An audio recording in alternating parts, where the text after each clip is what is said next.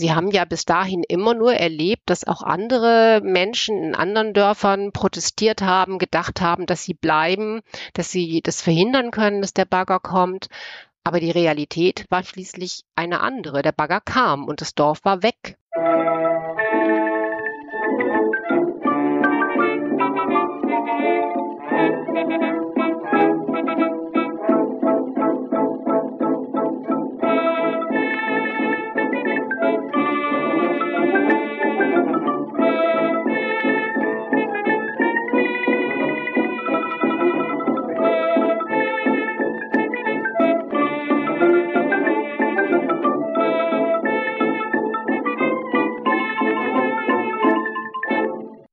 Diese Folge von Geschichte Europas ist eine Auftragsproduktion für das Projekt Geschichten Rheinisches Revier. In dieser Episode der Sonderreihe erzählen Judith Schmidt und Anja Schmidt-Engbrot vom Schicksal des Dorfes Keinberg. Diese Ortschaft sollte nämlich, so war zumindest einige Jahre lang der Plan, zugunsten des Braunkohletagebaus Garzweiler II abgebaggert werden, nachdem die Einwohnerinnen und Einwohner in eine neu angelegte Ortschaft umgesiedelt wurden doch mitten in diese Umsiedlungsphase, die sogar schon die Umbettung einiger Gräber des Friedhofs beinhaltete, kam die Nachricht, dass der Abbauplan auch im Rahmen der Klimaproteste und dem veränderten Kohleausstieg reformiert wurde und Keinberg nunmehr nicht verschwinden soll. Unsere Expertinnen haben diesen Prozess jahrelang begleitet und berichten jetzt von den historischen, gegenwärtigen und zukünftigen Lebensrealitäten am Tagebauloch. In den Shownotes des Interviews findet ihr Möglichkeiten, mir Fragen, Kommentare, Feedback und Bewertungen zukommen zu lassen. Außerdem sind dort einige interessante Ressourcen, wie etwa die im Gespräch erwähnte Fotodokumentation von Anja Schmidt-Engbrot verlinkt. In den Shownotes führe ich außerdem eine stets aktuell gehaltene Liste inhaltlich verknüpfter Folgen. Auf Steady könnt ihr mich mit einem Beitrag ab 3 Euro pro Monat daran unterstützen, meinen Podcast zu betreiben und weiterzuentwickeln. Dafür wäre ich euch sehr dankbar. Geschichte Europas ist Teil des Netzwerks Historytelling auf Geschichtspodcasts.de sowie Teil von Wissenschaftspodcasts.de und erscheint sowohl auf Spotify als auch als RSS-Feed für Podcast-Apps. Beide Expertinnen sind hier zum ersten Mal dabei und beginnen mit einer Selbstvorstellung, bevor wir uns intensiv über Keinberg unterhalten. Ich wünsche euch jetzt viele neue Erkenntnisse beim Anhören dieser Folge. Mein Name ist Judith Schmidt. Ich habe Kulturanthropologie, Anthropologie und Anglistik an der Uni Mainz studiert und im Anschluss daran ein wissenschaftliches Volontariat beim LVR-Institut für Landeskunde und Regionalgeschichte begonnen und auch ja, zu Ende gemacht. Und habe da halt irgendwie meine, meine Fähigkeiten aus dem Studium, gerade was Alltagskultur betrifft, auch schon ausbauen können und bin weiterhin dann auch mit dem LVR-Institut für Landeskunde in Kontakt geblieben, während ich meine Promotion erarbeitet habe. Und im Anschluss an meine Promotion bin ich dann zurückgekommen ans LVR-Institut für Landeskunde und Regionalgeschichte, um dort ja im Keinberg-Projekt zu arbeiten. Das heißt, ich bin über den Kontakt zum Institut eigentlich in das Projekt gekommen und bin darüber sehr dankbar, weil das gewissermaßen meine Interessen, ja, meine breit gefächerten Interessen, wenn man so möchte, da nochmal in eine andere Richtung bringen konnte. Ich habe mich immer irgendwie mit, mit zeitgenössischen Alltagsphänomenen beschäftigt und ähm, der Strukturwandel im Rheinischen äh, Revier und was das eigentlich für den Alltag der Menschen vor Ort bedeutet, das ist natürlich irgendwie eine, eine im Rheinischen Revier ganz dringende Frage. Ich aus Mainz kommt, muss natürlich gestehen, dass mir die Thematik oder die, die Dringlichkeit der ganzen Situation vorher nicht bewusst war. Und umso mehr habe ich mich eigentlich auch gefreut, daran ein bisschen mitzuarbeiten, dass dieser Alltag der Menschen ja auch über die Region hinaus bekannt wird. Ja, mein Name ist Anja Schmidt-Engbrot. Bei mir ist das etwas anders gelaufen. Ich bin tatsächlich über die Region an das Thema gekommen. Ich habe Kunstgeschichte studiert mit Kulturanthropologie und klassischer Archäologie im Nebenfach und bin dann aber sehr früh in die Denkmalpflege gegangen und habe mich da insbesondere auf die Bau- und Hausforschung spezialisiert. Das heißt, dass ich alte Häuser untersuche und erforsche. Es war tatsächlich ein Ehrenamtsprojekt, das gekoppelt war an den Rheinischen Verein für Denkmalpflege und Landschaftsschutz. Wir haben dort in einem Arbeitskreis die Idee entwickelt, die Dörfer, die zum Rückbau vorgesehen sind für die Braunkohle im Baubestand zu untersuchen, insbesondere die Gebäude, die nicht unter Denkmalschutz stehen. Wir wollten wissen, was für interessante Geschichten erzählen diese Häuser, was haben die für Geschichten. Und deshalb bin ich schon 2015 an den Tagebau Garzweiler gekommen und habe mit Kolleginnen und Kollegen zusammen etwa 20 historische Gebäude im Nachbardorf Borschemich untersucht und bin zu dem Zeitpunkt auch schon mit Bewohnern die von Umsiedlung betroffen sind, in Kontakt gekommen. Und über diese thematische Auseinandersetzung dann tatsächlich in, in dieses Projekt eingestiegen, das dann offiziell im, ja, im Jahr 2019 begonnen hat. Da würde ich als nächstes vorschlagen, dass wir uns die Geschichte Keimbergs mit einem Umbruch in der Mitte anschauen, nämlich erstmal Keimberg als Ort vor dem Braunkohlebergbau und danach. Was müssen wir über Keimberg wissen, über seine Lage und seine Geschichte, bevor es in den Fokus des Themas Braunkohleabbau kam? Ja, man muss wissen, dass diese Region durch sehr, sehr reiche Lössböden geprägt ist. Das heißt, es war immer eine bevorzugte Siedlungsgegend, wenn man Lebensmittel, also Getreide und Ackerfrüchte anbauen wollte. Deshalb wissen wir auch, dass auch aus archäologischen Befunden, dass es eben auch eine sehr ausgeprägte römische Siedlungsschicht gibt in der Region und dass wir natürlich auch im Mittelalter Besiedlung haben. Bei Keienberg wissen wir nicht genau, wann sich diese Dorfstruktur gebildet hat. Die Kirche wird allerdings bereits im frühen Mittelalter da bin ich jetzt nicht ganz sicher. Ich meine im 11. Jahrhundert erwähnt. Den Baubestand, den wir da jetzt haben, der ist deutlich jünger. Der stammt aus der Zeit um 1900. Aber die Erstnennung führt eben sehr viel in, in, ins Mittelalter zurück. Vom Baubestand, was da steht, das hat sich so entwickelt, dass wir eine Bebauung haben, die straßenrandnah ist und relativ geschlossen. Also es sind vor allem Höfe, die aneinander anschließen und das Ortsbild prägen. Also Landwirtschaft ist eigentlich, bevor das Thema Braunkohle in die Region kam, das, wovon die Menschen gelebt haben und was die Region auch reich gemacht hat. Das sieht man den Höfen teilweise auch an. Ich würde jetzt gerne die, die Entwicklung noch ergänzen hin zu der aktuellen Situation, denn die Braunkohle prägt ja einfach diese Region schon, schon sehr, sehr lange Zeit. Und man kann halt sagen, okay, es war davor war es deutlich landwirtschaftlich geprägt und es ist auch heute noch. Aber dann kommt halt der zusätzliche Wirtschaftsfaktor dazu, der Abbau der Braunkohle. Und das prägt die Landschaft dann auch natürlich schon deutlich, bevor kein Berg überhaupt in den Fokus kommt.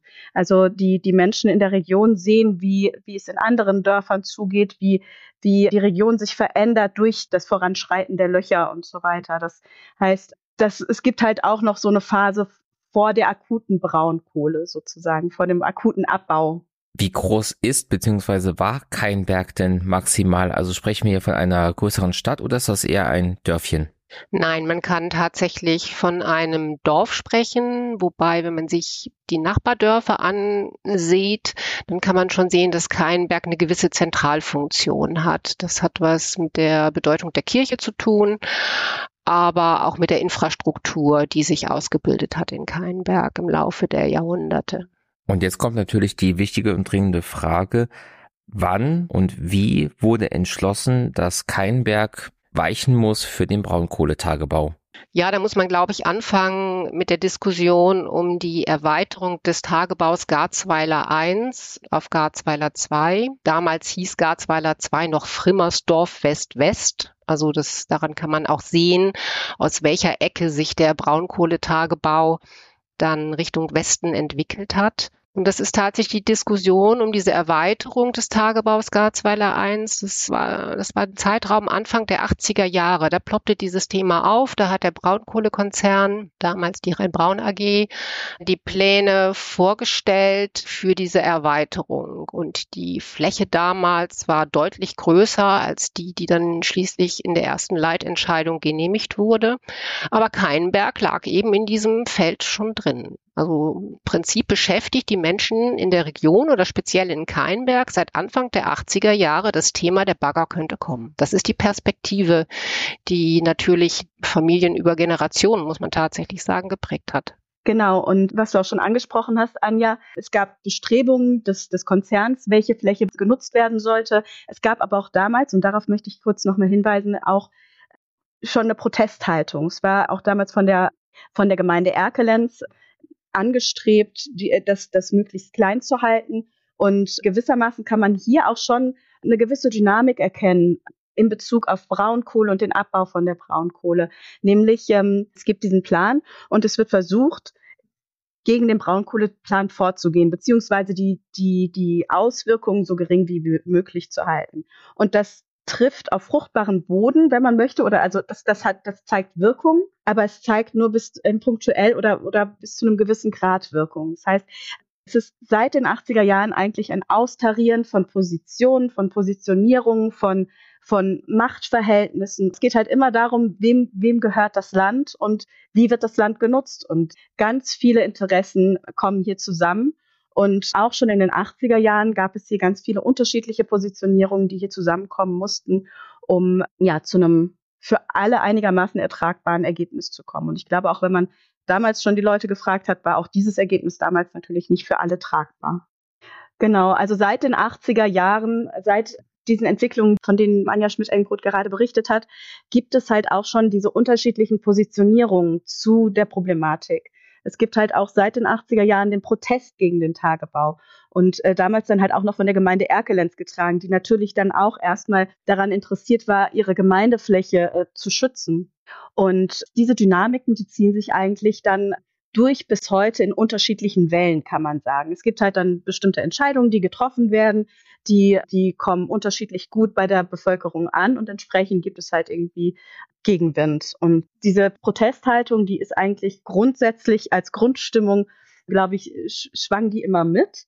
Aber was wir zum Beispiel auch in den Interviews erfahren haben, ist, dass, dass man sich nicht die ganze Zeit nur damit beschäftigen kann. Also es war, die, die Menschen sind halt zwischendurch dann auch ermüdet, im Protest ermüdet und haben dann festgestellt, okay, geht uns nicht weit genug oder wir, wir, wir, wir kommen nicht an das Ziel, das wir uns gesetzt haben. Und das war natürlich zum Beispiel dann im, im Fall der ersten Leitentscheidung ganz klar, dass kein Werk mit im, äh, im, im Plan drin geblieben ist. Das, das, Stichwort ist tatsächlich die Stadt Erkelenz und ihre, ihr Stadtgebiet. Also das war klar, dass 40 Prozent des Stadtgebietes verloren gehen würden. Das muss man sich vorstellen. Was, glaube ich, auch spannend ist, wenn man sich mit Garzweiler 2 befasst, ökologische Themen ploppten auch auf. Also es war eben diese, dieser Naturpark Schwalmnette, da, den, den sah man eben sehr stark bedroht, weil irgendwie klar war, durch diese erforderliche Sümpfung, also das Absenken des Grundwasserspiegels, würden eben diese besonders schützenswerten Naturgebiete und im Wasserhaushalt irgendwie stark gefährdet werden. Und um, um mal so die Dimension klar zu machen.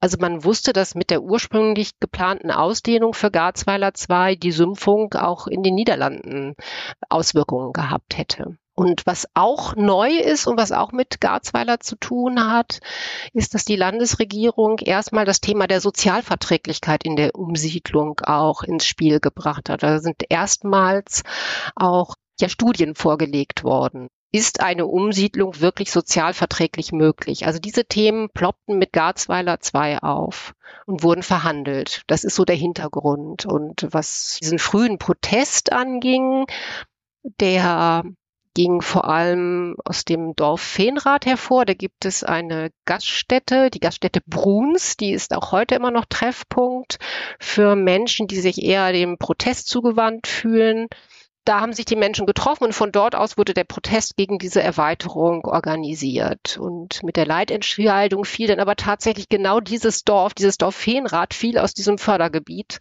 Und damit ist tatsächlich dann auch der Protest so ein bisschen zusammengebrochen, weil da eben auch der Schwerpunkt lag und die meisten Menschen auch aus Feenrath kamen aus dem Protest.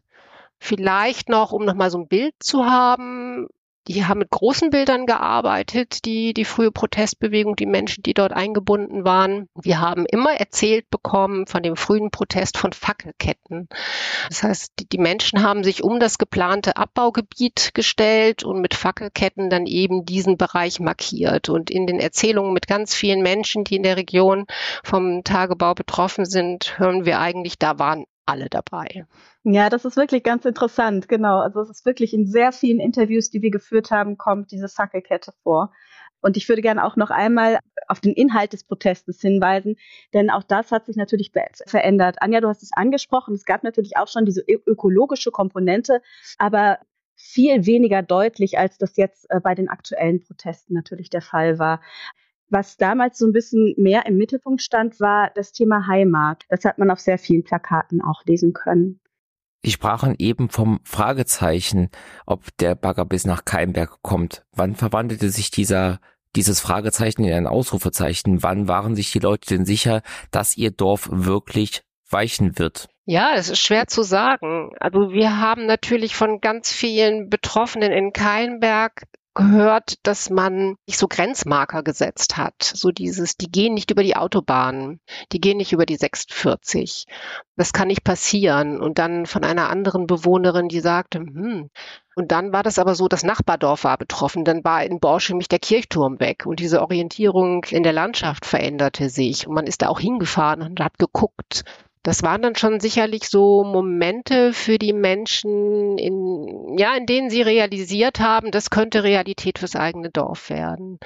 Aber der eigentliche wichtige Termin ist dann tatsächlich, der gesetzt wird, der sogenannte Umsiedlerstatus. Und der ist eben für die Dörfer Keinberg, Kuckum, Berberath und Ober- und Unterwestrich gemeinsam im Dezember 2016 gekommen. Und damit beginnt dann eben auch die Umsiedlung. Und dann beginnt das Ganze in eine andere Phase zu treten. Die Phase davor ist, glaube ich, geprägt von Irritation, von vielleicht ja, Verdrängungsmechanismen, aber auch natürlich schon ein Verhandeln in der Dorfgemeinschaft, in den Nachbarschaften, in den Familien, was möglicherweise passieren wird und welches die richtige Strategie sein könnte, wenn dann auch dieser Umsiedlerstatus kommt, man, man, wenn man mit dem Bergbaubetreiber um das Eigentum verhandeln muss. Das wird sicherlich auch schon im Vorfeld sicherlich verhandelt worden sein. Genau, aber was man natürlich sagen muss, diese Schwebephase, die hat ja gewissermaßen nie wirklich aufgehört. Ne? Das, deswegen haben wir vielleicht auch beide eben kurz so ein bisschen gezögert und haben wirklich mal überlegt, okay, wann kann man, wann kann man denn sagen Gewissheit? Denn Gewissheit, muss man ja sagen, hatten die Menschen eigentlich nie. Es gab dann halt diesen Punkt, den Anja, den du ja auch schon angesprochen hast, 2016, als der Umsiedlungsstatus kam. Da wurde es halt irgendwie fassbarer. Es wurde deutlicher in die Realität eingebaut.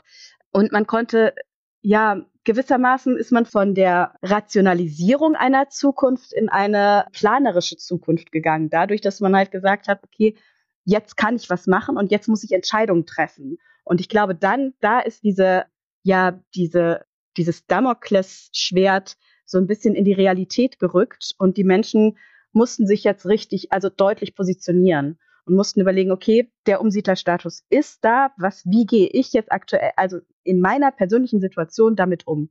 Möchte ich jetzt sofort anfangen, mich neu zu orientieren? Möchte ich den, den Ort jetzt sofort verlassen? Bin ich vielleicht irgendwie erst noch ein bisschen zögerlich und, und warte erst mal ab, wie sich diese ganzen Entscheidungen noch weiterentwickeln? Oder sage ich von vornherein, nee, das ist Quatsch. Also in der aktuellen Situation mit den aktuellen Klimadebatten kann ich mir einfach nicht mehr vorstellen, dass dieses Dorf wegkommt. Das ist absurd und ich bleibe hier. Und all diese Positionierungen gab es. Nur waren sie, die gab es Sicherheit sozusagen in ihrer Abstraktheit auch schon zuvor. Sie mussten nur, mussten jetzt nur, wie kann man sagen, im, im öffentlichen dörflichen Raum auch ausagiert werden. Diese Positionierungen, die wurden plötzlich sehr deutlich.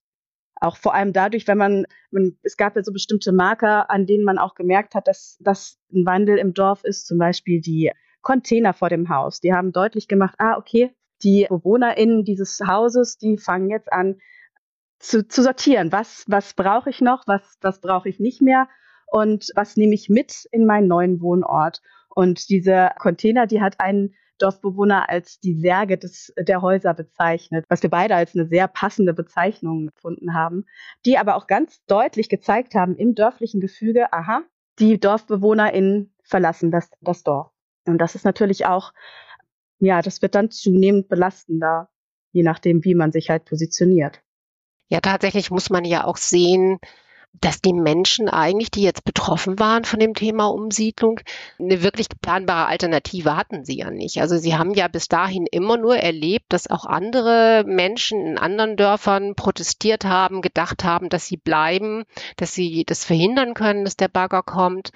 Aber die Realität war schließlich eine andere. Der Bagger kam und das Dorf war weg. Und davon sozusagen zu abstrahieren und eine Möglichkeit, sich zu erarbeiten, dass der Protest doch wirksamer werden könnte, das hat natürlich vor allem was mit diesen Erfolgen im, im Tagebau Hambach zu tun, im Hambacher Wald, dass erstmals eben ein großer Protest dazu geführt hat, dass der Tagebau zumindest verkleinert wurde und der Bagger gestoppt wurde.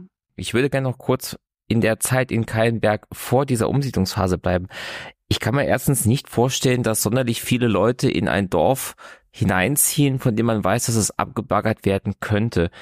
Sind denn auch schon viele Leute aus dem Dorf rausgezogen? Sie haben zwar eben diese Verdrängungsmechanismen angesprochen, aber gab es auch da schon Leute, die relativ früh gesagt haben, selbst wenn es erst in 20 oder 25 Jahren soweit ist, ich will das dann nicht erleben, ich gehe jetzt schon mal weg.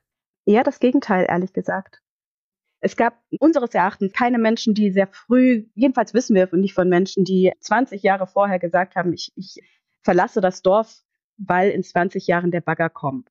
Es war vielmehr andersherum so, dass äh, Menschen noch gebaut haben in Keinberg mit der Perspektive, dass das Haus unter Umständen wieder abgerissen werden muss.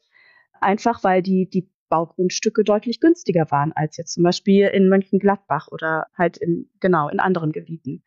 So dass man gesagt hat, okay, na, 20 Jahre, das ist ja erstmal eine Zeit. Da kann ich zum Beispiel meine Familie erstmal ganz gut auf, auch gerade im ländlichen Raum, großziehen und ähm, was in 20 Jahren ist, das schauen wir dann mal. Und da muss man natürlich auch sagen, die Möglichkeiten äh, im Anschluss, es ist ja nicht so, als wär, würden die Menschen komplett vor dem Nichts stehen. Also es ist nicht so, als hätten die Menschen kein Dach mehr über dem Kopf, sondern es ist halt, es wird ja schon dafür gesorgt, dass die Menschen bauen können oder, oder halt umziehen können und so weiter oder sich halt irgendwo anders was Neues aufbauen können. Und entsprechend haben, kennen wir viele Familien, die entweder gesagt haben, okay, ich ziehe jetzt extra dahin, weil die Grundstückspreise günstiger sind, oder Familien, die halt irgendwie in Keinberg oder in Nachbardörfern ansässig waren und also die sozusagen familiär schon in Keinberg gebunden waren, die dann gesagt haben, nee, wir bleiben natürlich hier. Das steht überhaupt nicht zur Debatte. Und ja, auch da sind die, die Meinungen dann halt sehr unterschiedlich. Ansonsten gibt es noch eine andere Beobachtung, die aber fürs gesamte Rheinische Revier gilt. Das ist nämlich diese Situation der Mehrfachumsiedlungen für die Braunkohle. Also viele Familien siedeln nicht nur einmal um, sondern mehrfach. Und in Keinberg ist es so, dass wir Familien kennengelernt haben, die insbesondere aus Königshofen kamen, als Königshofen leer gesiedelt wurde für die Braunkohle, sind viele nach Keinberg gekommen oder einige Familien nach Keinberg gekommen. Das ist natürlich die Zeit, bevor man über den Tagebau Garzweiler 2 gesprochen hat. Aber es gibt eben auch Umsiedlungsort. Im Tagebau Hambach ist das meiner Meinung nach der Fall. Ich glaube, auf dem Kerpener Stadtgebiet ist das sogar, dass Umsiedlungsorte dann auch rückgebaut werden mussten für für die Braunkohleförderung. Also eigentlich könnte man fast sagen, fast unvorstellbares Schicksal, was wir uns vielleicht alle schwer vorstellen können. Ab 2016, Sie haben es erwähnt, gibt es diesen Umsiedlerstatus. Es wird auch ein Keinberg neu geplant. Was mich da besonders interessieren würde, wäre die Möglichkeiten der Partizipation der Mitgestaltung. Also konnte Keinberg alt mitentscheiden, wo Keinberg neu ist, wie es aussieht, wie die Häuser dort aussehen werden, wie die Struktur der neuen Orte sein wird, ob es Schulen und so weiter gibt. Also inwieweit konnte man da mitbestimmen? Ja, es gab, es gab unterschiedliche Möglichkeiten der Partizipation. die Gemeinde hat bestimmte, ich glaube, es waren fünf Standorte vorgeschlagen. Innerhalb der Dorfstruktur haben die, die AnwohnerInnen sich dann auch organisiert und haben wochenendliche Fahrradtouren zu den entsprechenden Standorten gemacht und es gab, kam dann im Anschluss zu einer Abstimmung. Und ja, der Standort mit den meisten Stimmen hat dann tatsächlich das Rennen gemacht. Das, das muss man schon sagen. Es gab dann auch äh, unterschiedliche ja, Entwürfe bezüglich für, für das Dorf. Es war ja klar, dass es eine gemeinschaftliche Umsiedlung wird. Also Keinberg siedelt nicht alleine um, sondern mit den umgebenden Dörfern und Anrainersiedlungen Kuckum, Berverath, Ober- und Unterwestrich. Genau, also gemeint, die machen eine gemeinsame Umsiedlung, diese vier Dörfer, weil die Anwohnerinnenzahl alleine für, für eine alleinige Umsiedlung nicht gereicht hätte.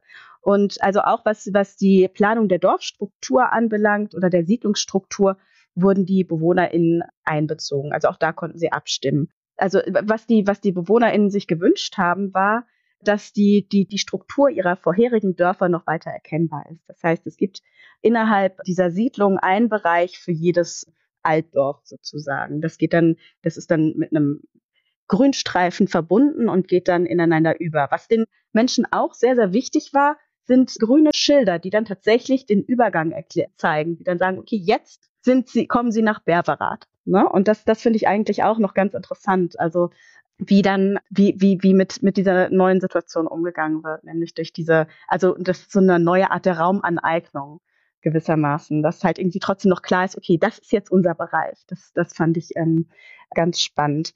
Genau, ähm, was die individuelle Planung anbelangt der Häuser, gab es sehr geringe Vorgaben. Also das kennen wir aus älteren Umsiedlungsprozessen, dass es da deutlich striktere Vorgaben gab, wie, wie die, die Hausstruktur zu sein hat, wie die Fassaden zu gestalten sind, zum Beispiel. Das, auf das alles wurde in, bei, dieser, bei diesem Umsiedlungsprozess verzichtet, einfach weil die PlanerInnen gesagt haben, dass, also die Menschen haben jetzt hier die, die machen genug mit, die sind gebeutelt genug. Wir möchten ihnen jetzt nicht noch irgendwie Vorschriften machen, wie sie ihr Haus zu bauen haben. Also es gibt natürlich irgendwie so bestimmte Vorschriften wie bezüglich der Höhe oder der Geschosse der Häuser, aber der, der gestalterischen Ausarbeitung, der Kreativität äh, sind keine Grenzen gesetzt. Das heißt, wir finden hier die unterschiedlichsten Baustile nebeneinander. So klassische Einfamilienhäuser, skandinavischer Stil, toskanischer Stil mit Säulen und so weiter. Also das findet man alles in diesen Dörfern.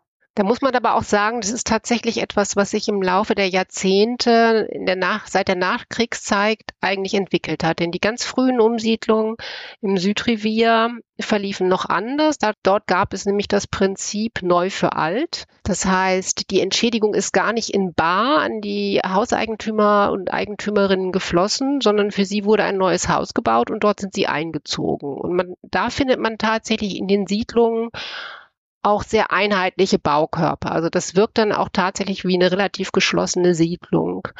Und man kann dann, ist man von diesem Entschädigungsprinzip abgewichen und hat dann in Bar entschädigt und damit kommt dann tatsächlich auch im, im Ortsbild der neuen Siedlung vermehrt zum Ausdruck, dass man eben individuelle Wünsche im Wohnen hat und vor allem auch dass man natürlich aus dieser Ohnmacht möch heraus möchte. Also umsiedeln zu müssen, versetzt die Menschen in eine gewisse Ohnmacht. Das machen sie ja nicht freiwillig. Und das neue Bauen ist natürlich dann so ein Zeichen, wo sie wieder eigenständig bestimmen können, wie das Haus aussehen soll, wie die Räume gestaltet sind. Das, ja, Eigenmächtigkeit ist, glaube ich, dann auch ein wichtiges Thema. Das heißt, die Menschen haben sich das auch nicht mehr gefallen lassen, dass sie vorgeschrieben bekommen, wie sie zu wohnen und zu bauen haben. Ich stelle mir das halt nur vor, dass es auf der individuellen Mikroebene halt auch sehr schwierig sein kann. Also haben dann die Einwohnerinnen und Einwohner von Kallenberg Alt dann sozusagen den Gegenwert von Haus und Grundstück bekommen und gesagt, da ist der neue Ort, kümmert euch halt. Oder gab es da dann noch weitergehende Förderungen Unterstützungen, um eben diese Umsiedlung zu gestalten? Also es ist schon so, dass die, dass die Entschädigung sich natürlich am Verkehrswert der Häuser im alten Ort auch richtet. Das ist die grobe Orientierung aber es gibt auch einen sogenannten ja, Topf für Härtefälle. Also wenn das wirtschaftlich so kritisch ist, dass die Menschen dann nicht in eine Situation gebracht werden können, adäquat wieder sich Wohnraum zu verschaffen, wird tatsächlich dann auch nochmal, werden auch besondere Gelder nochmal bezuschusst von Seiten des Bergbaubetreibers. Und was eben auch eine große Rolle spielt, ist die Situation, dass die Vereine, die ja eine starke Bindungskraft haben für die Menschen, die in der Umsiedlung sind, die werden auch explizit sehr stark unterstützt finanziell vom Bergbaubetreiber. Mir ging es ganz ähnlich wie Ihnen mit dieser Frage, dass es am Anfang so schwer vorstellbar, dass man als, als ja, Person als, von mir aus Hausbesitzerin vor diese Tatsache gestellt wird, okay, dein Haus wird jetzt abgerissen und ich gebe dir Geld und du baust dir da was Neues auf. Und das ist so, ich, ich bin auch am Anfang davon ausgegangen, dass diese Umsiedlung bedeutet, dass, dass, äh, dass tatsächlich irgendwie die, die Häuser für die Menschen gebaut würden oder, oder solche Dinge. Aber das sind natürlich Individualisierungsprozesse, die Anja auch schon vorhin angesprochen hat, die sich über die Jahre entwickelt haben, die auch die, die mit der Handlungsmacht der Menschen zu tun haben. Denn also, wenn, wenn man den Menschen jetzt einfach irgendwie sagt, okay, ich nehme dir jetzt dein Haus weg und ich baue dir jetzt da das so hin, wie ich das denke oder wie ich jetzt denke, irgendwie so viel Geld möchte ich jetzt dafür ausgeben und da kannst du dann wohnen, dann ist das natürlich nur, so, nur sehr schwer zu verkraften bezüglich, also dann, dann kann man da sozusagen als an, eigentlich eigenständig handelnder Mensch damit nur schwer umgehen. Und so ist es hier eigentlich dann auch. Also es ist also einfach, ich glaube, was hier sozusagen erstmal der Knackpunkt ist, ist die Vergegenwärtigung, dass diese Entscheidung getroffen worden ist oder die Realisierung, dass diese Entscheidung jetzt diesen Einfluss auf mein Leben und auf mein Wohnen hat. Und im Anschluss, wenn es dann soweit gekommen ist, dass man sich dazu entschlossen hat, diesen Weg zu gehen in das neue Dorf, dann ist das fast so, als würde, ja, dann, dann, dann spult man da so ein Programm ab. Dann gibt es natürlich auch ähm, seitens des Bergbaubetreibers Unterstützung, äh, was, was irgendwie Firmen anbelangt oder, oder noch nicht mal durch den Bergbautreiber, sondern einfach, ähm, die Menschen kennen sich untereinander aus, die wissen, den sie wo, bei, bei welchen Dingen fragen müssen. Und Grundsätzlich, also das ist vielleicht auch nochmal ein wichtiger Punkt. Es ist natürlich nicht so, dass die Anwohnerinnen und Anwohner jetzt sagen können, okay, ich möchte jetzt gerne diese Ecke des Dorfes und da baue ich jetzt mein Grundstück hin mit, weiß ich nicht, 500 Quadratmetern. Das ist natürlich alles auch sehr strukturiert und richtet sich nach dem, nach der Grundstücksgröße des im Altort. Ich glaube, auch da wird nochmal unterschieden zwischen, zwischen Baufläche und Nutzfläche und, und solche Dinge mehr. Und dann gibt es halt eine bestimmte Breite, die das Grundstück nur haben darf. Also es ist halt auch da wieder so sozusagen ein mehrstufiges Verfahren.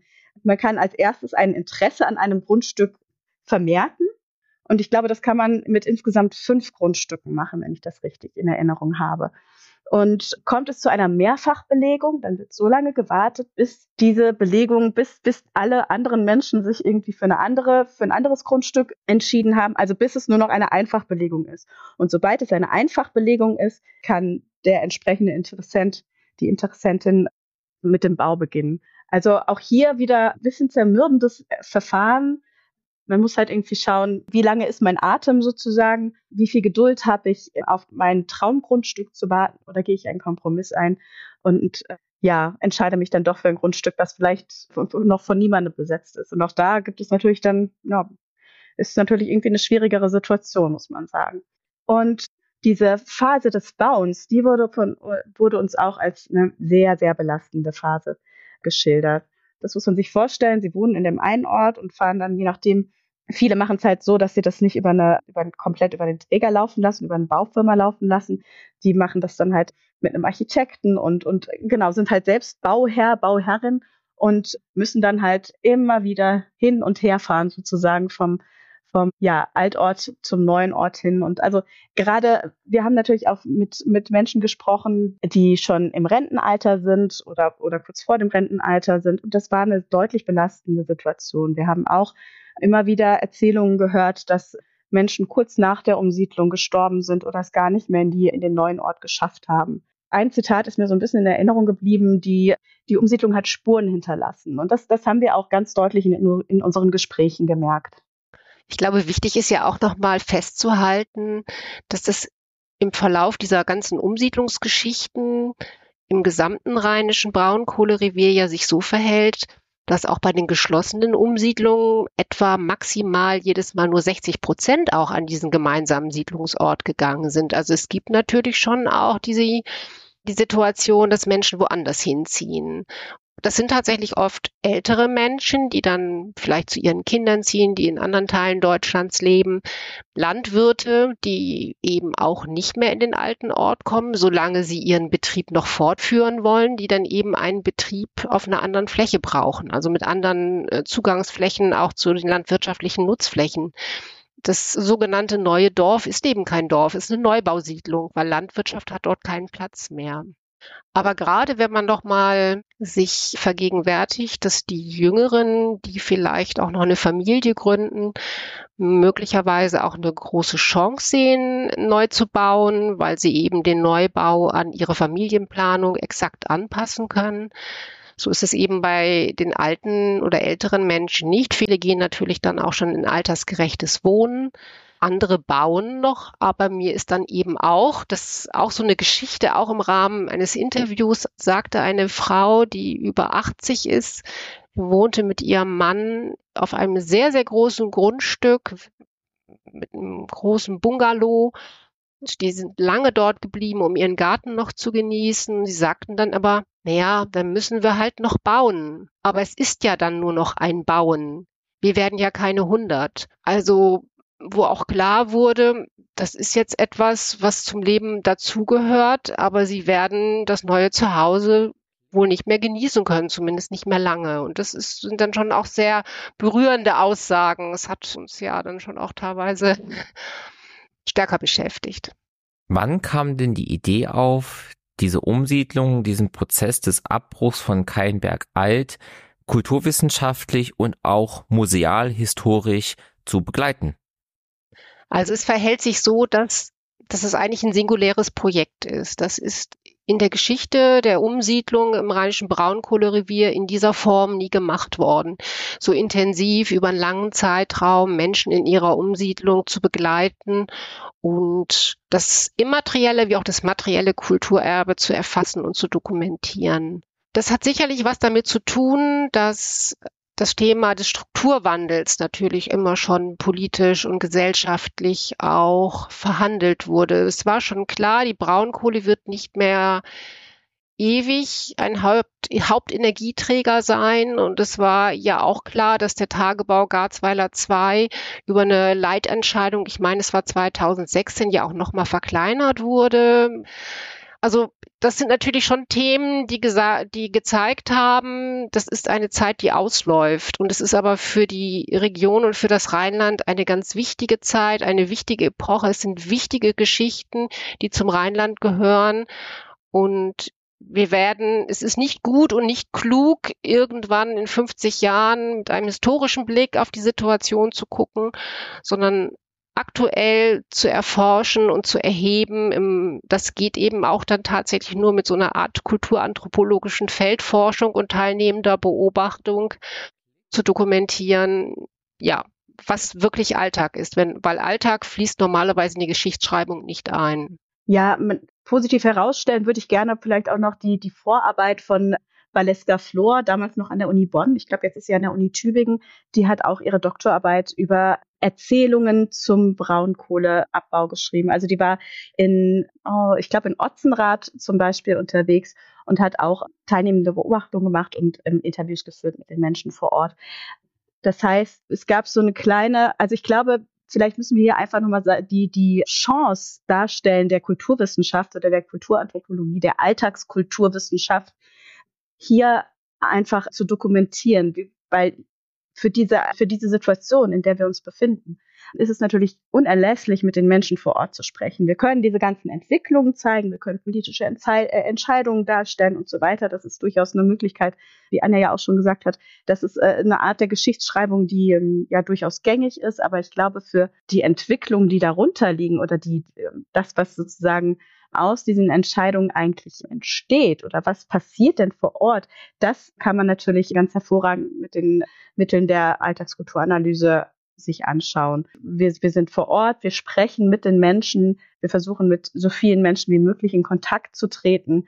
Teilnehmende Beobachtungen, das ist ja einfach irgendwie die, die Anwesenheit in bestimmten Situationen sind wir dabei und beobachten. Wir waren bei, bei, bei Weihnachtsfeiern dabei, wir waren bei Karnevalsumzügen dabei, bei unterschiedlichen Schützenfesten. Da hat auch unsere Kollegin Andrea Graf vom FAO-Institut für Landeskunde und Regionalgeschichte mittlerweile eine Filmtrilogie über die St. Sebastianus Schützenbruderschaft in Keinberg ja drehen können und deren Entwicklung vom letzten Fest im, im alten Dorf über hin zum neuen Fest in der neuen Siedlung. Das konnte sie realisieren so dass wir hier auf unterschiedlichen Ebenen ja arbeiten können und forschen können. Und das, das ist das ähm, große Potenzial der Alltagskulturwissenschaft, nämlich eng an den Alltag angekoppelt zu sein, im Gespräch mit den Menschen zu erfassen, welche Strukturen liegen eigentlich hier vor. Und die Frage war ja aber auch eigentlich, wie, wie ist es dazu gekommen, dass wir uns damit beschäftigen? Das ist tatsächlich, also im LVR-Institut für Landeskunde und Regionalgeschichte, durch diese Vorarbeit, durch das, das, das ehrenamtliche Projekt, von dem Anja Schmidt-Engbrot am Anfang schon erzählt hat, in dem sie tätig war, in ja, Gemeinschaftsarbeit mit, mit der damaligen Leiterin des Instituts, Dr. Dagmar Helmel, passiert, die dann tatsächlich Gelder generieren konnte, um diese Projektstellen zu initiieren und damit halt auch wirklich diese, diese singuläre Forschungstätigkeit ermöglichen konnte, ne? über diesen langen Zeitraum so intensiv zu dokumentieren, Wir haben ja nicht nur teilnehmende Beobachtungen gemacht, wir haben Interviews geführt, wir haben auch, also Anja Schmidt-Engbrot hat eine umfassende Fotodokumentation gemacht, auch jedes Mal, wenn sie, wenn sie vor Ort war, also dass wir hier tatsächlich so einen, also wirklich einen großen Quellenfundus haben, der auch leider, das muss man wirklich sagen, von uns nicht komplett aufgearbeitet werden konnte. Und das kann ja vielleicht auch so ein bisschen so ein kleiner Aufruf sein, wenn sich da jemand nochmal mit dem Thema beschäftigen möchte. Ich glaube, da, da, da ist noch einiges zu holen. Wie sieht denn so ein Dorf wie Keinberg aus in der Phase nach Beginn der Umsiedlung? Also wie schnell verändert sich da eine bestehende Ortschaft in etwas, wo keine Menschen mehr leben, wo man sieht, das wird bald abgerissen und zwar alles? Ja, da gibt es, gibt es sicherlich unterschiedliche Phasen und auch verschiedene Vorgehensweisen. In Keinberg ist es ein bisschen anders gelaufen als noch in den Nachbardörfern in Borschemich. Da sind die Häuser, nachdem die BewohnerInnen ausgezogen sind, sehr schnell an den Fenstern vernagelt worden, außen auch zur Straße hin, so dass man schon wirklich das Gefühl hatte, man ist in so einem verlorenen Ort. Und tatsächlich gab es dann ja auch so so Situationen, dass so Fotografen dann diese Lost Places auch aufsuchten und dokumentierten und sich Menschen, die da in dem Dorf noch lebten, auch massiv gestört fühlten, weil sie sich wie im Zoo fühlten. Also das war sicherlich eine schwierige Situation, die auch insbesondere die Bürger in, in, in Keilenberg und auch in den Nachbardörfern dazu veranlasst hat, irgendwie zu sagen, nee, das wollen wir nicht. Also wir wollen diese Vorgehensweise nicht. Und es ist tatsächlich so, dass diese Häuser immer relativ ja, frei waren. Also die, klar, die Rollläden waren so ein bisschen runtergelassen. Man sah dann eben auch eher Kunstblumen hinter den Fenstern. Man sieht natürlich dann schon, das Haus ist nicht mehr bewohnt, weil der Briefkastenschlitz zugeklebt wurde und auch vielleicht Hausnummern abmontiert, weil das auch so Sachen sind, die man dann mit in, an den neuen Ort nimmt für das neue Haus es kommt zu Situationen, dass Metalldiebe dann sehr gerne bevorzugt in diese leergezogenen Häuser gehen und sich am Kupfer bedienen. Also viele Häuser haben wirklich schwer mit diesem Vandalismus zu tun gehabt, was dann wiederum den, den dann jetzigen Eigentümer, und das ist nun mal der Bergbaubetreiber, dazu animiert, die Häuser dann von hinten zumauern zu lassen. Also man muss tatsächlich sagen, das Straßenbild in Keinberg ist noch ein anderes als das gartenseitige Bild. Ansonsten gibt es natürlich diese Container, die das Bild verändern. Man sieht natürlich auch, die Fenster werden nicht mehr geputzt. Also so ein bisschen Verfall macht sich natürlich breit. Aber was vor allem spürbar wird, ist, dass sich die Akustik verändert im Ort. Und es ist eben nicht nur eine, eine visuelle Wahrnehmung, dass das Dorf leer zieht, sondern es wird eben still. Und es ist nicht nur dann der, das fehlende Läuten der Glocken von der Kirche im Nachbardorf, sondern es ist dann eben auch am Wochenende wird dann eben kein Rasen mehr gemäht und es gibt keinen Laubbläser. Also das, was uns eigentlich dann auch eher mal stört in der Nachbarschaft, wird dort eben als auch Vakuum und als Verlust von Gemeinschaft wahrgenommen. Ja, diese Veränderung des Dorfes, die möchte ich gerne einfach an, an meiner eigenen Perspektive einmal festmachen, denn ich kann mich noch sehr gut daran erinnern, als ich das erste Mal in das Dorf gefahren bin, 2019 im Dezember muss es gewesen sein. Und Anja, die ja natürlich schon die, den Ort kannte, hat, mir, hat mich dann schon auf so bestimmte Dinge hingewiesen. Und das erste waren natürlich auch diese Sümpfungspumpen, die überall in den, in den Feldern standen und einfach das erste Merkmal eigentlich des voranrückenden Tagebaus sind. Also diese Sümpfungspumpen, die dafür sorgen, dass der Grundwasserspiegel in der Nähe des Tagebaus abgesenkt wird. Das war so das erste. Und jedes Mal, wenn ich wiedergekommen bin, eigentlich ist mir zum, das, das als erstes immer sozusagen die, die Veränderung um das Dorf aufgefallen, die landschaftliche Veränderung. Das, das war tatsächlich, das muss ich sagen, bei jedem Besuch hatte, hatte sich wieder was verändert. Das, das war im, äh, je näher wir zur Jetztzeit kommen, immer drastischer, aber auch schon früher haben sich dann, weiß ich, wann, wo andere Welle aufge, aufgebaut oder der, man hat doch gemerkt, der Tagebau ist schon wieder ein Stück näher gerückt. Das hat sich also zum Ende unserer Forschungszeit immer deutlicher spürbar, bis dann hin zu ganz absurden Situationen, als dann die Verbindungsstraße zwischen Keinberg und Lützerath abgerissen wurde, kam es natürlich irgendwie zu sehr absurden Situationen auch in Keinberg selbst, weil die, die Lkw-Fahrer und Fahrerinnen gar nicht mehr wussten, wo sie langfahren mussten. Und natürlich wurde das ganze Dorf überschwemmt vom Verkehr, was, was auch sehr schwierig war. Also es sind sehr viele logistische Fallstricke, die, die da zusätzlich noch äh, hinzukommen, bis zu den ähm, wirklich absurdesten Straßenschildern, die ich lange gesehen habe, nämlich äh, wo der Weg nach, ich nehme an, doch es muss dann nach Holzweiler auf, auf diesem gelben Straßenschild gezeigt wurde und einfach irgendwie nur gezeigt wurde, okay, man muss einen großen Kreis fahren und dann wieder auf der entgegengesetzten Fahrbahn zurückfahren. Und ja, das, das sind so die, die Veränderungen schon, schon um, um das Dorf herum. Und man merkt halt auch immer, wie, wie, wie viel näher der, der Tagebau kommt. Und was mir ganz eindrücklich in Erinnerung geblieben ist, ist der Blick aus einem, aus einem Wohnzimmerfenster einer, ja, einer Anwohnerin, die mittlerweile auch schon umgesiedelt ist. Aber der Blick aus ihrem Wohnzimmerfenster war auf den Bagger. Sie konnte den Bagger sehen und sie sagte mir außerdem, dass sie auch auf die Autobahn schauen kann und dann sieht sie auch da schon immer, wenn, wenn Stau ist, dann braucht, braucht sie irgendwie ein bisschen später losfahren. Das fand ich irgendwie ganz interessant. Ja, aber sehr eindrücklich diese, diese Allgegenwärtigkeit der, des Tagebaus. Der ist nicht mehr, äh, das, das ist nicht mehr wegzudenken. Es ist halt, die Akustik verändert sich. Anja, du hast es angesprochen.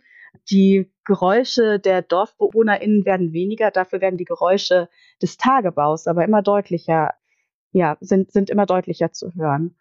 Und was halt auch so überdeutlich ist, ist das Fehlen von Menschen. Ne? Und das ist auch das, was uns ein Anwohner beschrieben hat, der relativ lange noch im, im, im Dorf geblieben ist, weil er, weil er wirklich sehr an dem Dorf hing und seine Vorfahren waren in dem Dorf und es war ihm also wirklich, er hing sehr emotional an dem Dorf und tut es auch immer noch und hat sich dann aber irgendwann doch dazu entschlossen, den Weg in oder den Schritt in, in, in den neuen Siedlungsort zu wagen, einfach weil er gemerkt hat, dass die Gemeinschaft fehlt, dass er sich alleine fühlt im alten Dorf, dass das, was er eigentlich bewahren wollte, dadurch, dass er geblieben ist, nämlich die dörfliche Gemeinschaft, das schon gar nicht mehr existiert. Und als ihm das bewusst geworden ist, hat er sich dann doch auch dazu entschlossen, ja, an den neuen Siedlungsort zu ziehen. Und das finde ich irgendwie auch eine sehr eindrückliche Geschichte. Ja, und es gibt natürlich auch sehr markante Phasen. Das sind insbesondere Maßnahmen, die auch der Bergbaubetreiber veranlasst, das Abklemmen der, der Wohnhäuser von Strom und Wasser. Das ist auch für die meisten, die das Haus mal besessen haben, auch nochmal ein deutlicher Einschnitt. Das ist so, als würde man die Lebensader des Hauses kappen. Und dafür werden eben auch, sind ja bauliche Maßnahmen, straßenbauliche Maßnahmen notwendig. Das heißt, vor, vor den Häusern wird der Bürgersteig aufgenommen, es wird ein großes Loch gegraben und das wird immer mit so rot-weißen Absperrungen natürlich auch markiert. Und man sieht dann eben in diesen bestimmten Phasen, wenn dann wieder ein ganzer Straßenzug von Strom und Wasser abgeklemmt wird, dann ist das natürlich auch ein, ein Bild, was deutlich wahrgenommen wird. Also das ist nochmal so ein Schritt hin zum, zum Rückbau und zum sogenannten Sterben des Dorfes. Und dann gibt es eben noch andere wichtige Phasen. Das läuft so über einen Zeitraum von etwa drei Jahren. In zwei Kampagnen könnte man fast sagen, jährlich einmal im April und einmal im November ist die Schließung dann des alten Friedhofs, weil dann eben die Umbettungen vorgenommen werden. Und damit verändert sich natürlich auch das, was wir alle irgendwie nicht für möglich halten, irgendwie so ein, so ein Friedhof, weil plötzlich keine, keine Gräber mehr da sind, sondern nur noch Flächen, die mit, mit Erde bedeckt sind oder mit Rindenmulch abgedeckt sind, wo keine gärtnerische Pflege mehr vollzogen wird, wo der Grabstein fehlt und eben der, der Friedhof sich in eine, in eine leere Fläche auflöst. Das ist auch für viele natürlich nochmal ein sehr einschneidendes Erlebnis in diesem, in dieser Frage, wie wandelt sich das Dorf? Ja, gerade diese, die Umbettung der, der Gräber, das ist ja auch für viele Menschen dann nochmal so, so, so ein Moment, der, also entweder so, so ein Zugmoment, der in den, in den neuen Ort zieht, dann ist halt ganz deutlich, okay, jetzt liegen meine, meine Vorfahren schon im neuen Ort, jetzt ist auch mein Platz dort. Ja, oder, oder der, oder der schiebt sozusagen, der sagt, okay, ähm, dass, dass gesagt wird, okay, die Gräber, die, die werden jetzt irgendwie Stück für Stück an den neuen Ort gebracht, dann ist es vielleicht für mich auch jetzt eine gute Situation, mit an den neuen Ort zu gehen. Also dieses, das ist, glaube ich, auch echt eine wichtige Perspektive, die du da ansprichst, Anja. Und ich würde gerne noch eine gegenteilige Perspektive aufmachen, denn der Bäcker in Keinberg, das ist wirklich, finde ich, jedes Mal noch, wenn ich da gewesen bin, ähm, so, so eine Art letzter sozialer Treffpunkt. Also jedes Mal, wenn wir dort waren, kamen auch natürlich, also es gibt in im, im neuen Ort gibt es keinen Bäcker und sicherlich ist, ist der auch irgendwie angebunden an die ja, gängigen Discounter, auch in Erkelenz und so weiter. Das ist nicht weit, aber die Menschen kommen zurück in, in den, nach Keinberg zu ihrem Bäcker, um, um dort ihre, ihre Stütchen zu kaufen zum Beispiel oder, oder die, den, den Weckmann oder solche Dinge mehr. Das gehört, das ist irgendwie so eine, ja, eine traditionelle Sache oder das gehört halt einfach dazu. Und ich finde, das ist sozusagen so dass das Letzte, was, was dort im Ort geblieben ist, als sozialer Treffpunkt, als, ja, sagen wir mal, als so eine Institution gewissermaßen. Und dort treffen sich die Menschen und es kommen halt immer wieder Gespräche auch zustande, was ich irgendwie, ja, sehr nett finde. Wenige Jahre nach dem Beschluss der Umsiedlung entstehen im Kontext um die Proteste um die bevorstehende Rodung des Hambacher Forsts wieder Initiativen, die Braunkohletagebau früher und intensiver zu stoppen. Wie wird das in Keimberg, das sich ja mitten in der Umsiedlung befindet, aufgenommen und wie beteiligt sich die Bevölkerung, egal ob noch in alt oder schon in neu, an diesen Protesten? Ja, da muss man sagen, dass es sich auch wie in vielen anderen Themenfeldern zum Thema, also in der Umsiedlung eben nicht einheitlich darstellt. Die Menschen, die in der Umsiedlung schon sind, die bauen, fühlen sich im Grunde genommen gestört, irritiert, verstehen nicht, dass Menschen vor allem auch von außen kommen, und für etwas eintreten, was für sie schon abgeschlossen ist. Also wo sie eigentlich schon einen Haken hintergesetzt haben, weil sie die wesentlichen Entscheidungen ja schon getroffen haben, nämlich die Entscheidung zu gehen.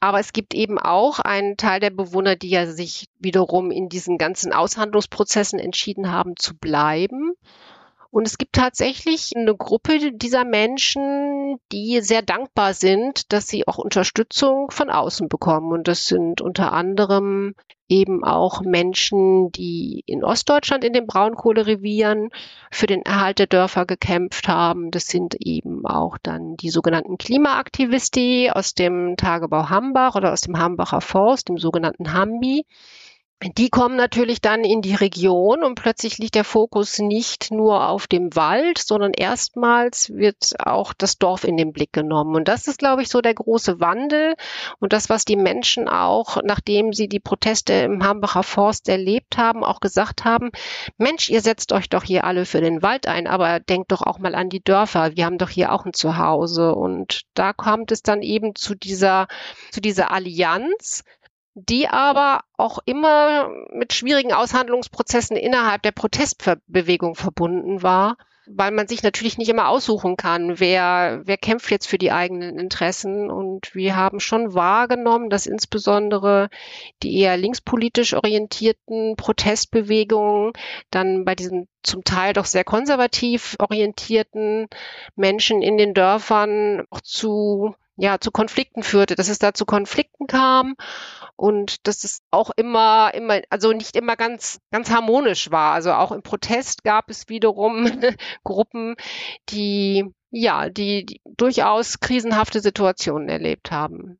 Ja, genau. Das ist halt, also, das ist wirklich ein wichtiger Punkt, diese unterschiedlichen ja, Zielvorstellungen, die da vielleicht auch aufeinandertreffen, ne? von den DorfbewohnerInnen, die in den Protest gegangen sind, um ihr Dorf zu retten und die, der, den Klimaaktivist, denen es um mehr geht, die und das und das ist schon das alleine, wenn ich das schon so sage, denen es um mehr geht, das da da das ist schon irgendwie so der der Kern des Konfliktes, ne? Also weil die Dorfbewohnerinnen dann sagen, na es geht euch ja gar nicht um uns und ich glaube, die Aktivisten würden dem zustimmen. Nee, es geht natürlich nicht nur um euch. Ihr seid sozusagen jetzt Keinberg und, und der, der Tagebau, das ist jetzt ein, ein Punkt, an dem wir was zeigen können, was mit dem Klima in der Welt los ist.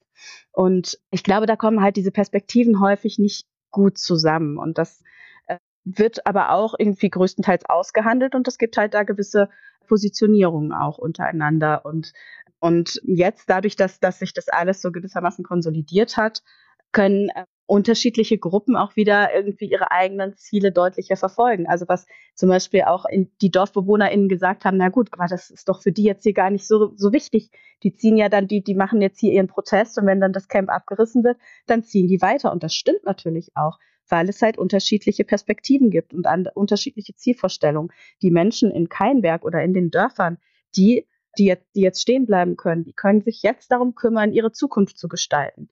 Das ist für die für die Menschen, die fürs Klima protestieren, die sozusagen aktivistisch sich engagieren, um, um, ja, sagen wir mal ganz pathetisch, den Planeten zu retten. Für die ist dann dieser, dieser Platz nicht mehr ihre Kernaufgabe, sondern sie finden neue Plätze.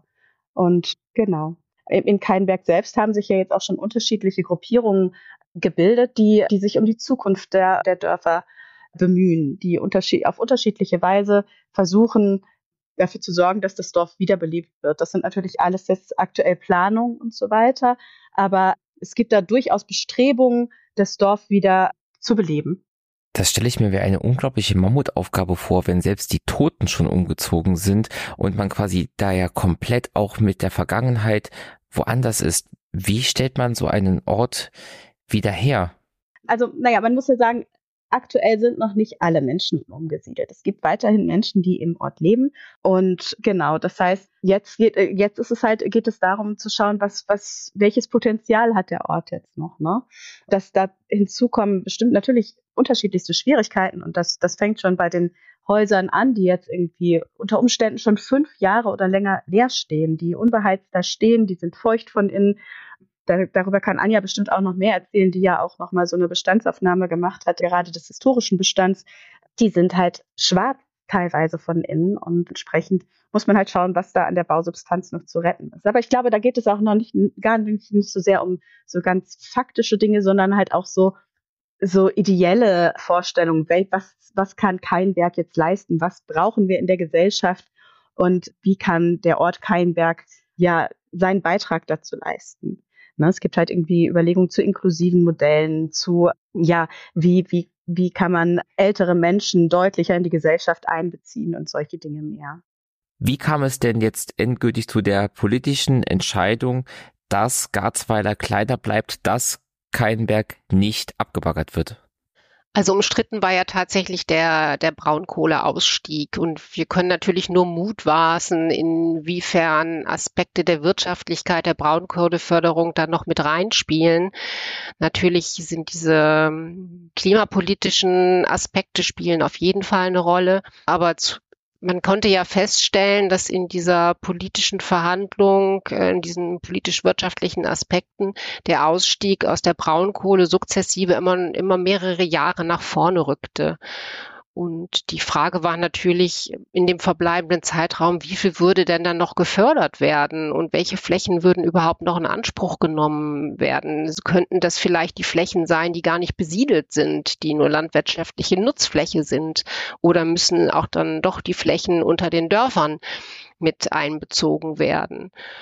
Und ich glaube, so den ersten Hauch von Klarheit hatte man tatsächlich mit diesem Eckpunktepapier vom 4. Oktober 22, in dem eben erstmals der Bergbaubetreiber mit der Bundes- und der Landesregierung eben ein Papier verfasst hat, in dem explizit zu lesen stand, dass die Dörfer, über die wir jetzt gesprochen haben, im Tagebau Garzweiler nicht mehr in Anspruch genommen werden, wie das ist ja so dieser Terminus, der da immer benutzt wird. Dafür aber dann eben dieser Ort Lützerath, der ja noch hart umkämpft wurde, zu Beginn diesen Jahres eben dafür noch weiter in diese bergbauliche Inanspruchnahme fällt. Und dann hat man jetzt eigentlich, um eine Planungssicherheit zu haben, und dazu gehört ja dann auch die Aufstellung des Braunkohleplans, des Hauptbetriebplans, also wie setzt man sozusagen die letzten Förderungen der Braunkohle noch um, haben jetzt alle sehnsüchtig auf die Leitentscheidung gewartet, die auf dem Eckpunktepapier also fußt und die ja dann jetzt erschienen ist ja noch relativ jung. Nachdem wir uns jetzt mit der Vergangenheit und der Gegenwart von Keimberg beschäftigt haben, zum Schluss noch ein Blick in die Zukunft. Die Tagebaue sollen, wenn sie stillgelegt werden, über Jahrzehnte hinweg zu großen Baggerseen gefüllt werden. Wie nah wird denn Keinberg an diesem See sein und wie wird man bis dahin am Loch leben? Ja, ich glaube, das ist für alle eine spannende Frage, weil natürlich viele das einfach in Frage stellen, dass das funktionieren kann. Diese riesigen Löcher, das ist ja eben nicht nur der Tagebau Garzweiler, sondern vor allem auch der Tagebau Hambach mit einer Sohle von unter vier, über 400 Meter Tiefe und der Tagebau Inden alle sollen sie sehen werden. Das Wasser soll aus dem Rhein und aus der Ruhr kommen. Das ist dann die Ruhr ohne Haar. Und man kann sich natürlich kaum vorstellen, dass diese riesigen Wassermengen, die glaube ich in etwa der oder sogar der, das, der im Bodensee übertreffen, dass das irgendwie in einer absehbaren Zeit funktionieren kann. Wichtig ist natürlich auch diese ganzen Themen, die beim Bergbaubetreiber liegen. Das sind diese Sicherung der Hangkanten. Wie werden die gestaltet werden müssen? Wie werden, ja, welche Neigung werden die haben? Das hat auch jeweils was mit der Tektonik in den unterschiedlichen Tagebauen zu tun. Das verhält sich am Tagebau Hambach anders als beim Tagebau Garzweiler. Und was man natürlich inzwischen sehen kann, weil der Ort Morschenich am Tagebau Hambach, der ja als erstes in die Situation kam, die Information zu haben, er wird nicht bergbaulich in Anspruch genommen. Und von dem wir auch wissen, dass die Gemeinde Merzenich jetzt die Flächen des Dorfes auch vom Bergbaubetreiber zurückgekauft hat, um um dieses, diesen Ort zu entwickeln. Da weiß man schon, dass es zum Teil um den Erhalt geht, aber auch um eine moderne Entwicklung dieses Ortes. Und er soll sich auf jeden Fall zum Wasser entwickeln. Also diese Vorstellung, dass diese Dörfer eine Marina bekommen und vor allem auch einen hohen touristischen Wert bekommen. Das ist, glaube ich, in allen Köpfen und dieses Bild ist an allen von diesen Tagebauseen präsent. Man weiß aber auch, und das sagt auch der Bergbaubetreiber, dass man natürlich diese, diese vielen Jahre, die das brauchen wird, bis sich eben Seen gebildet haben, die man touristisch auch erschließen kann, braucht man Zwischennutzungen. Und das ist, glaube ich, etwas, was jetzt gerade entworfen wird, was vielleicht zum Teil schon in den Schubladen liegt. Wird es noch eine Nutzung geben, dass man die Hänge noch für Solarenergie nutzt? Kann man schon teiltouristisch erschließen. Also alle diese Fragen werden sich ergeben, aber für die Menschen im Moment bedeutet immer das noch, dass der Tagebau ja noch nicht wirklich zum Stillstand gekommen ist, dass sie immer noch mit den Emissionen leben müssen. Das sind eben diese akustischen und das ist aber natürlich auch, sind Schwermetalle, es ist Staub. Das ist ja auch etwas, was eine große Rolle spielt und was auch sicherlich noch über viele, viele Jahre eben auch eine Emission sein wird, die auch mit Stillstand der Förderung nicht abgestellt ist. Ja, die Zukunft um den Braunkohletagebau, die stellt sich tatsächlich irgendwie für viele problematisch dar. Und ich, was, was ich aktuell sehe, ist, dass halt, ja, es sind halt Planungen, es sind ganz viele Narrative, die, die sozusagen äh, da im Spiel sind. Der sehe. Ich würde den immer noch als, als Narrativ sehen im Moment. Und mit diesen Narrativen müssen aber die Menschen aktuell ihre Zukunft planen. Und das ist halt wieder was gewissermaßen, wenn man jetzt mit dem Stichwort Resilienz arbeitet, kann man sagen, die Menschen sind das gewohnt. Die haben, die haben das jetzt schon über so viele Jahre immer wieder machen müssen. Aber es ist natürlich auch so eine, also jetzt nochmal eine ganz, ganz neue Situation, weil die Landschaft natürlich über lange Zeit sich nochmal deutlich verändert. Ne? Also wo früher festes Land war, soll jetzt halt irgendwie ein See entstehen. Das ist natürlich auch irgendwie, das muss erst auch mal wieder in den, in den Köpfen ankommen. Neben den ganzen Problematiken, die, die Anja jetzt ja auch schon beschrieben hat. Also, und dann ist halt auch noch weiter die Frage, was sind denn da eigentlich, wenn da jetzt unterschiedliche Erdschichten mit, mit Wasser in Verbindung kommen, weil, was, wie reagieren bestimmt, also welche Verbindungen, chemischen Verbindungen können da eigentlich irgendwie passieren und wie, wie gesund ist das Ganze. Aber genau, erstmal ist es jetzt ein Narrativ, mit dem die Menschen vor Ort um, umgehen müssen. Und wenn wir jetzt mal unseren, unseren Blick bisschen weiten und Richtung Osten gehen, dann, dann, dann sehen wir da ja auch schon fertige Seenlandschaften, die als, ja, auch als lukrativer Wirtschaftsraum gepriesen worden sind. Und auch das ist nicht ganz so leicht wie, wie angenommen. Also auch da gibt es jetzt irgendwie an manchen Stellen Schutzzonen. An manchen Stellen funktioniert es sicher auch wunderbar, aber es gibt halt auch Schutzzonen, die nicht betreten werden dürfen. Und es gibt halt sicher auch irgendwie ja, Wirtschaftsunternehmen, die, bei denen de deren Plan nicht so gut aufgegangen ist, wie, wie, wie das gedacht ist, wie das halt irgendwie vielleicht auch ein Zukunftsnarrativ suggeriert hat. Also es ist alles im Fluss. Was man jetzt halt machen kann, ist halt genau das nutzen, was man hat, das Potenzial der Fläche nutzen. Und das, ich denke, es ist total sinnvoll, jetzt da auch irgendwie mit Solarenergie zu arbeiten und, und, und so weiter. Ich glaube, kein Werk ist aktuell, sind das noch 500 Meter wahrscheinlich im von, von der Tagebaukante entfernt. Also ist jetzt halt dann auch die Frage, wie weit muss, kann kein Berg in seinem aktuellen, in seiner aktuellen Lage überhaupt so bestehen bleiben oder muss nicht so, sogar ohnehin, müssen nicht Teile auch rückgebaut werden zur Hangsicherung. Also das, das ist jetzt nochmal was ganz Konkretes und ich glaube, das ist vielleicht auch so der Punkt, der, der jetzt für die nächsten Jahre am wichtigsten ist. Wie geht es jetzt konkret mit dem Ort weiter und ja, was von dem Ort an der Bausubstanz kann überhaupt bestehen bleiben und in welcher Form. Noch ein letzter kleiner Blick in die Zukunft. Was ist denn die Zukunft Ihrer Keinberg-Ausstellung? Also die Keinberg-Ausstellung ist ja seit ihrer Uraufführung 2021 in Erkelenz eigentlich fast durchgängig unterwegs gewesen. Sie mit Stationen in, im Nellbräuninghaus in Herzogenrath, in der Kato in Aachen und vielen anderen mehr, sodass sie sich jetzt eine, eine, ja, eine gebührende Pause verdient hat. Das Geschichtenprojekt wird die Ausstellung weiterhin betreuen und fängt ab Januar ganz intensiv damit an, äh, weitere Stationen für das, ja, für die Ausstellung zu finden. Also wenn jetzt hier interessierte ZuschauerInnen sind, die sich vorstellen können, die Ausstellung auch mal in ihrer Gemeinde zu zeigen, dann können sie sich ganz vertrauensvoll an das Geschichtenprojekt wenden. Musik